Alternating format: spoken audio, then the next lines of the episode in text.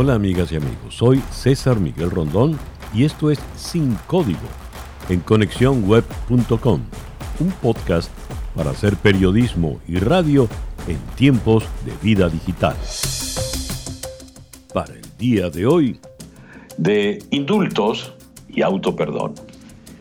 Mientras Washington, D.C., totalmente militarizada y con temor perceptible en sus ciudadanos, se prepara para la juramentación de Joe Biden como presidente de los Estados Unidos y mientras Kamala Harris renuncia al Senado para poder juramentarse como vicepresidente, otros temas concentran la atención del saliente Donald Trump. Se rumora que esta misma semana se podría juzgar al actual presidente Trump y votar sobre su culpabilidad que lo inhabilitaría políticamente para volver a presentarse en 2024. También se repite con insistencia el tema de los perdones o indultos y se menciona en un reportaje de The New York Times que los aliados del presidente han recaudado decenas de miles de dólares de por personas que están buscando indultos. En el primer caso, el del juicio a Trump para encontrarlo culpable se requiere el voto de dos tercios de los senadores presentes. Asumiendo una asistencia perfecta, 17 republicanos necesitarían unirse a los 50 demócratas. En el segundo caso, que atiende al tema de los indultos, leemos en el artículo de The New York Times que firman Michael Schmidt y Kenneth Vogel lo siguiente. Un lucrativo mercado de indultos está llegando a un punto crítico, con algunos de sus aliados cobrando honorarios a criminales adinerados o a sus asociados para presionar a la Casa Blanca por el indulto, según documentos y entrevistas con más de tres docenas de cabilderos y abogados. Fin de la cita. Este artículo de The New York Times menciona a varios. A un cabildero Brett Tolman, ex fiscal de Estados Unidos en Utah, quien fue designado por el presidente George W. Bush y ha estado asesorando a la Casa Blanca sobre indultos y conmutaciones, como uno de los que ha monetizado su trabajo de clemencia, recaudando decenas de miles de dólares. El objetivo, obtener la clemencia de Trump para Jeremy Hutchinson, hijo de un ex senador de Arkansas, quien se declaró culpable en 2019 de aceptar sobornos y fraude fiscal.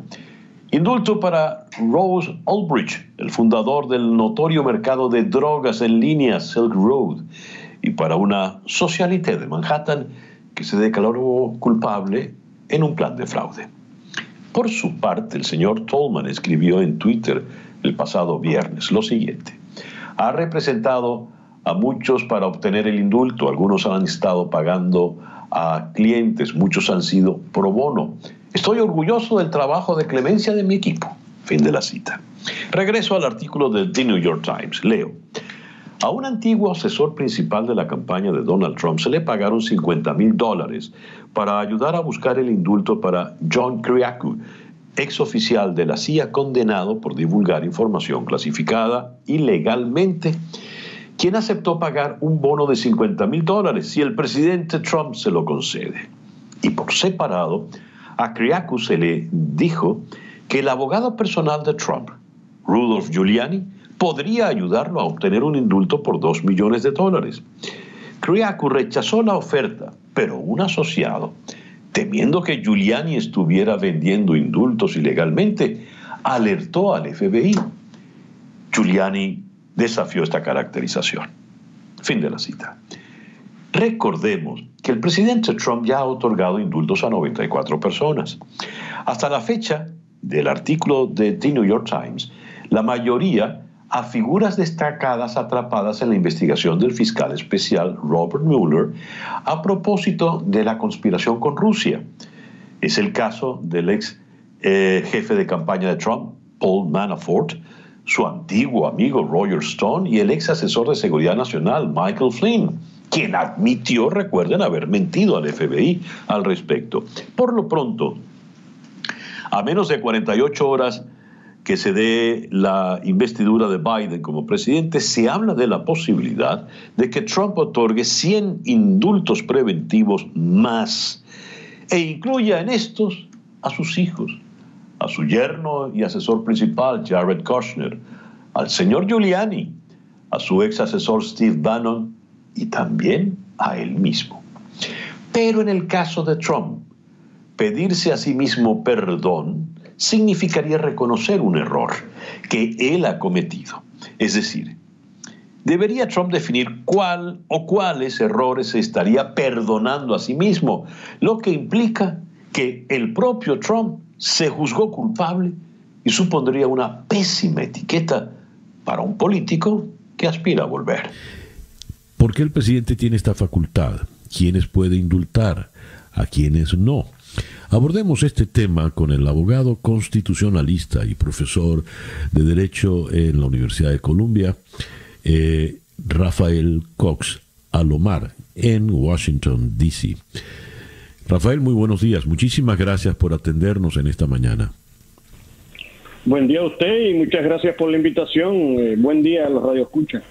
A ver, el presidente puede conceder un indulto. Eh, ¿Cuál es el basamento para esa, esa licencia y a quién puede él indultar y con base a qué? El presidente tiene eh, poder de otorgar clemencia y ese poder viene directamente de la Constitución. El artículo 2 de la Constitución Federal establece claramente que eso, el poder de, de otorgar indultos es parte de, del entramado de poderes que detenta el presidente de los Estados Unidos, así que es un poder constitucional eh, casi ilimitado. La única limitación que le pone el texto constitucional es que no se puede indultar a alguien que haya sido residenciado sea, una pena de residenciamiento que imponga el Congreso no puede ser eh, suspendida por el presidente, pero más allá de eso puede eh, condonar penas, puede otorgar clemencia siempre y cuando sea de delitos federales. Eso no incluye delitos que se cometen a nivel de los estados. Muy bien.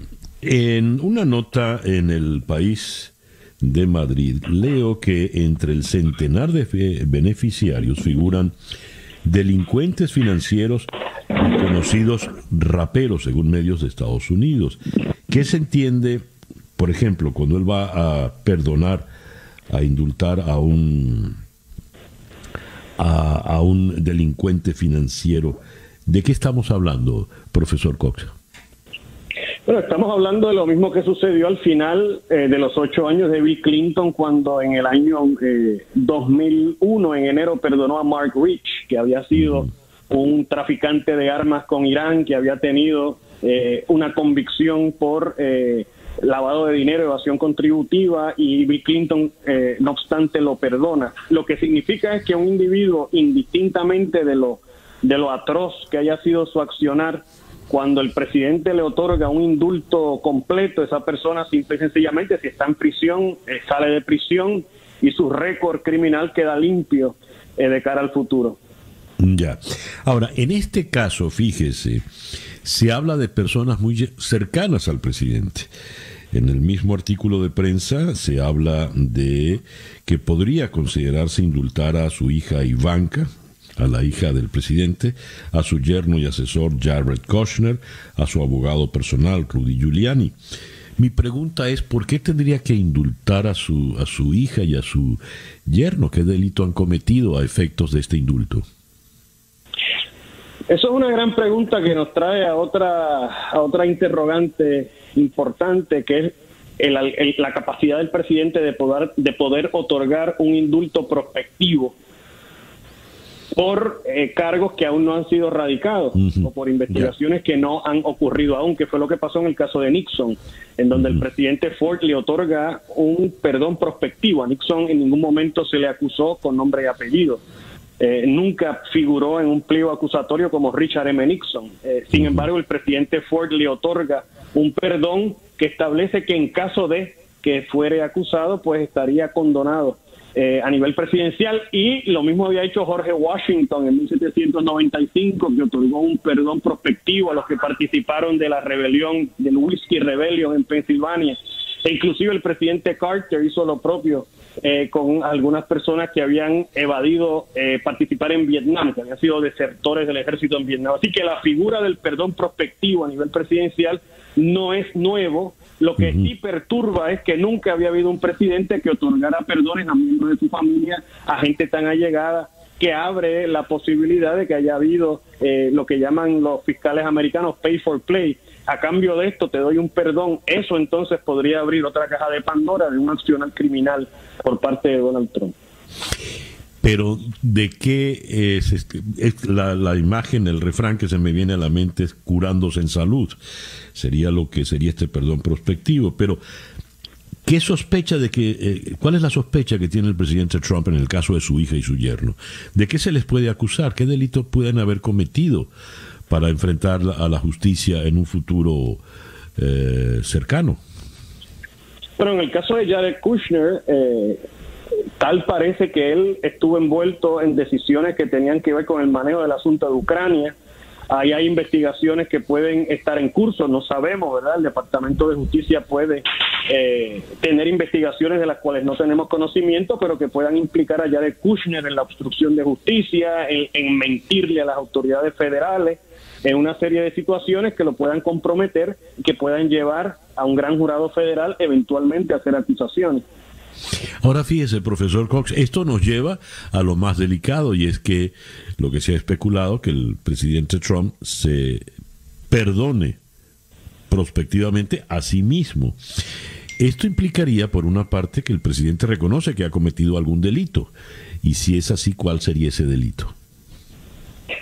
Esa es otra gran pregunta. Realmente nunca ha ocurrido en la historia de los Estados Unidos, ni tampoco hay una decisión del Tribunal Supremo atendiendo esa interrogante. Lo que sí tenemos es una opinión del Departamento de Justicia Federal de 1974, de la época en donde renuncia Nixon, en la época de Watergate, en donde Justicia Federal plantea que es un imposible constitucional que el presidente se pueda perdonar a sí mismo. Pero eso es una opinión de justicia federal que fue emitida en 1974. Eh, y de aquí a allá, pues no, no ha habido esta situación. A mí me parecería, el profesor Tribe de Harvard Law School, de la Facultad de Derecho en Harvard, profesor Tribe y otros constitucionalistas de ese calibre, han eh, opinado que sería un imposible constitucional, ¿no? Derrotaría el propósito mismo que los padres fundadores tuvieron al momento de incorporar la figura de la clemencia ejecutiva en el texto constitucional. Claro, porque eh, ya como última pregunta, si esto es así, ¿se le daría de alguna manera licencia al gobernante para hacer y deshacer como le pareciera, como le viniera en gana? Porque al final él siempre podría perdonarse. Claro que sí, eso básicamente eh, sería darle al presidente una inmunidad absoluta de tal manera que fuera un monarca medieval, licencia para matar. Y eso obviamente contraviene los principios fundacionales de la República Americana, de lo que se hizo en Filadelfia aquel verano de 1787, que era precisamente acabar con la tiranía de Jorge III. Entonces, profesor Cox, ¿quién pondrá el límite a una situación como esta y cuál sería ese límite? Si Trump firma un auto perdón, eso va a llevar, eso va eventualmente a desembocar en el Tribunal Supremo de Estados Unidos, que es el único órgano que tiene poder para determinar eh, qué es constitucional y qué no es constitucional, para interpretar el alcance de esas disposiciones. Eso desembocaría en el Tribunal Supremo de los Estados Unidos. Igual si descalifican a Trump ahora en este juicio en el Senado, es muy posible que él impugne y eso lleve al Supremo. Si Trump radica una candidatura en el 2024, es posible que alguien lo demande bajo la decimocuarta enmienda que lo imposibilita de toda posición política por haber colaborado en esta insurrección y eso también posiblemente lleve, llegue al Tribunal Supremo de Estados Unidos. Así que, eh, don César, todos los caminos conducirían al Tribunal Supremo de Estados Unidos. Ya lo veo. Profesor Cox, muchísimas gracias por esta conversación muy, muy interesante, la verdad. Un millón de gracias por su invitación y como siempre un, alto honor compartir con usted en este espacio. Muchas gracias. El profesor Rafael Cox Alomar es abogado constitucionalista, egresado de la Universidad de Harvard, eh, doctorado en la Universidad de Oxford y profesor en la Universidad de Columbia. Nos habló desde la ciudad de Washington. Y bien, así hemos llegado al final de nuestro episodio por el día de hoy. Esto es Sin Código en conexiónweb.com, un podcast para hacer periodismo y radio en tiempos de vida digital.